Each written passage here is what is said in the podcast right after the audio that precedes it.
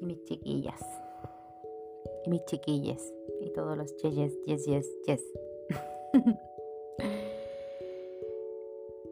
buenas noches, porque para mí en estos momentos son buenas noches.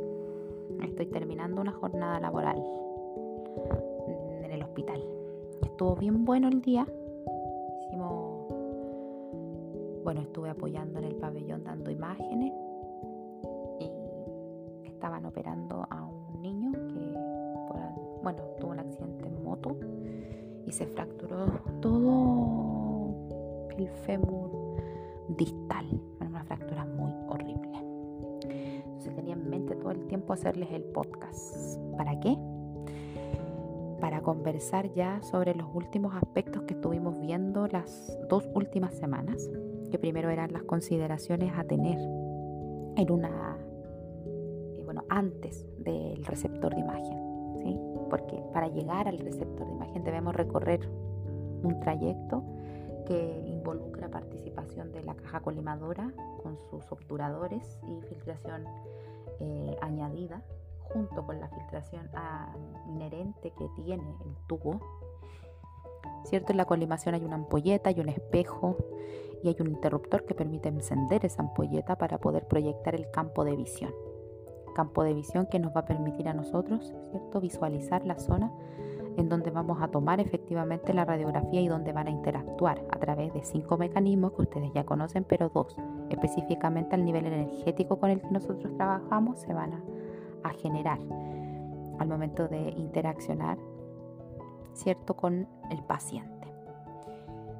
Después, bueno, el paciente también forma parte de, aquello que, transite, que, se interpone al, al haz, ¿cierto?, de radiación este haz de radiación que tiene diferentes, mucha cantidad de rayos X con diferentes intensidades. Sabemos que aquí prevalece el efecto talón, teniendo aquellos haces con más intensidad hacia el, hacia el lado del cátodo y en el abanico de las en el, hacia el lado del ánodo vamos a tener a los haces menos intensos y es por este principio focolínea que hace en el fondo que los electrones desde el cátodo al ánodo transiten más distancias desde en el lado más inclinado del ánodo rotatorio, que bueno, fue también construido con esa geometría por el principio focolínea, que permite em, engañar en el fondo a, la imagen para poder obtener una calidad de imagen con un punto focal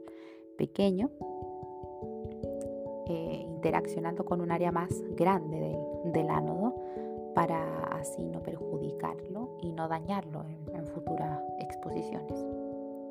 Y también vimos la rejilla, ¿cierto? Que dijimos que Buki la había desarrollado, pero Potter la había mejorado. Y básicamente la rejilla es un implemento adicional del equipo de rayos X que se ocupa en algunos exámenes y que en el fondo su función principal es mejorar el contraste en la imagen y este este esta mejora del contraste viene, viene acompañada de una relación directa con la eliminación de la radiación dispersa que se produce sobre todo en pacientes que son más obesos, en estructuras que son mucho más gruesas y por supuesto también a energías mayores. Hay más prevalencia del efecto Compton, por tanto hay más dispersión de radiación. Y bueno, vimos también cómo se comportaba el espectro de rayos X. Y luego llegamos, ¿cierto?, a los receptores de imágenes, porque ya ahí hablamos desde la radiología análoga, luego pasamos a la computarizada ya digital y luego a los detectores planos, ¿sí? En resumen, la radiología análoga, eh, sus principales participantes son el chasis, que tiene diferentes dimensiones, junto con sus películas, que necesita toda una implementación servicio de imagenología, incluyendo un cuarto oscuro, incluyendo productos químicos que son tóxicos para el medio ambiente, películas construidas dentro de sus componentes con cristales de aluro de plata que permiten reaccionar gracias a estos fotones de luz que salen de la pantalla intensificadora, que es la primera que interacciona con los rayos X transmitidos por el paciente. Y ahí hay una transformación energética. La longitud de onda pequeña de los rayos X pasa a ser con una longitud más amplia a luz. Y esa luz es la que genera una imagen latente que después se procesa y se revela cuando se pasa por esta máquina que se demoraba mucho tiempo, pero que permitía revelar, fijar, secar la imagen, ¿cierto? Bueno, lavarla, secarla y así ustedes poder tener en sus manos los, los resultados de un trabajo que requería mucho detalle antes. Actualmente esos detalles están a nivel digital, ¿ya? Y aquí se implementan nuevos términos a conocer índices de exposiciones, índices de exposiciones de referencia y uno que viene eh, estandarizado, ¿sí? Y ese es el gran conflicto en la radiología digital para poder unir y relacionar la dosis, calidad de imagen, cantidad de exposición recibida por el detector.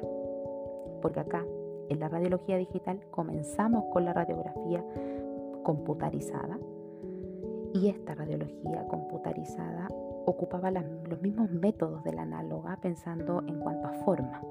Tenía un receptor con diferentes eh, dimensiones, ¿cierto? Solo que ya venía con una película que era reutilizable. Y este plate también tenía eh, eh, fósforos, ¿verdad? Que permitían llevar al átomo a un estado metaestable y que después, este, a través de la estimulación óptica, permitía poder, ¿cierto?, transformar las cargas en una señal digital y así poder obtener una imagen. Esto es súper, digamos, corto de explicar porque ya llevo 6 minutos 38. Y luego, perdón, luego nos pasamos a los detectores planos, en donde tenemos aquellos de conversión directa y de conversión indirecta, ¿sí? En donde aquí el material de construcción del detector es el que prima. Pero no nos debemos olvidar, y es algo que yo no les he mencionado en clase, pero que sí está aquí en el podcast y que ustedes lo van a utilizar para repasar, ¿sí? porque es algo que vamos a ir trabajando en la medida que estamos presentes en radiografías digitales. Cuando nosotros nos enfrentamos a un detector digital, eh, ya sea de conversión directa o de conversión indirecta, también nos estamos enfrentando a diferentes empresas que tiene el mercado de la salud, porque actualmente no podemos decir que no es un mercado, lo es. Y hay muchas empresas que distribuyen equipamientos con diferentes características y como equipos también hay muchas marcas y como marcas faltan acuerdos todavía y son objetos de investigación el poder coincidir con un argumento válido que nos permita a nosotros como tecnólogos médicos coincidir con los radiólogos para respetar el principio básico de la protección radiológica, que es la optimización de la dosis. Y eso debemos lograrlo cuando tenemos un conocimiento acabado de radiología digital.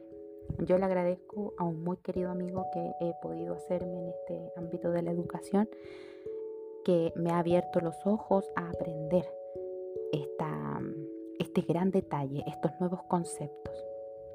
Y bueno, cuando ya vimos los receptores, ¿cierto? Y todos los métodos de adquisición, ¿cierto? Y de, adquisición de imagen, pensando en que tenemos la radiología convencional, a la computarizada y a la de detectores planos con diferentes conversiones, nos enfocamos en la calidad de imagen. Y ahí evaluamos varios factores, factores que tenían que ver mucho con la proyección geométrica de las el contraste aparecía, aparecía la resolución, aparecía el ruido, ¿sí? aparecían también los artefactos. Pero bueno, por cada parte anatómica que vamos estudiando vamos a volver a retomar esas temáticas de calidad de imagen porque ahora sí vamos a tener que incorporar estos otros detalles que nos dicen de una manera, digamos, em, indirecta, podría ser así, podría ser así, pero que en el fondo igual tiene su razón de ser. En radiología digital ya no vamos a ver subexposiciones o sobreexposiciones, sino que vamos a ver modificaciones en los histogramas, ¿cierto? De recepción de señal a los cuales se adaptan las diferentes tecnologías. Y voy a ir clase a clase mostrándoles los ejemplos prácticos y claros para que ustedes puedan darse cuenta y comprender cuán importante es su rol como tecnólogo médico más allá de presionar un botón en un equipo que cualquiera lo puede hacer. ¿Sí? Eso en radiodiagnóstico. Ya en práctica integrada podremos ir recabando mucho más información y también complementando de mejor manera con las patologías y así ir evaluando las imágenes normales y patológicas.